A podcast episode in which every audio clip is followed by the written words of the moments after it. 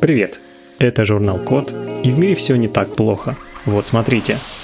Разработали простой детектор столкновений для автомобилей. После наступления темноты количество ДТП с пострадавшими увеличивается. Почти половина несчастных случаев со смертельным исходом происходит как раз в это время. В современных автомобилях есть много систем предотвращения столкновений. С их помощью машина автоматически тормозит при сближении с другим объектом, подает сигналы водителю или пытается сама избежать столкновения. Но такие системы сложные и часто плохо работают в темноте. Даже те системы, которые сканируют и анализируют пространство вокруг автомобиля, дают сбой в условиях плохой видимости, например, в дождь или при слабом освещении.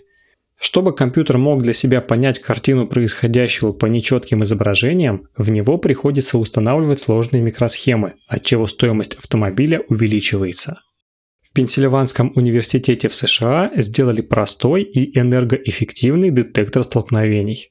Он находит и распознает объекты по тому же принципу, как это делают насекомые, например, мухи и саранчи. В новой системе инженеры поступили таким же образом. Вместо обработки всего изображения датчик анализирует только одну переменную – уровень яркости автомобильных фар. При этом, чтобы получить информацию о яркости, достаточно небольшого датчика света, а не, например, модуль видеокамеры или большой датчик изображения – также инженеры объединили блок обнаружения светофар и блок обработки данных о нем. За счет этого сам датчик получился небольшой и потребляет мало энергии. Ночью такой детектор обнаруживает опасность за 2-3 секунды до того, как случится столкновение. За это время водитель может как-то отреагировать на ситуацию, чтобы не попасть в аварию.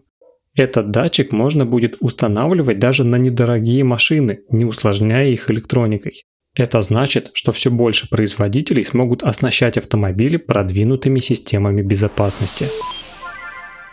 На этом все. Спасибо за внимание. Заходите на сайт thecode.media и подписывайтесь на нас в социальных сетях. С вами был Михаил Полянин.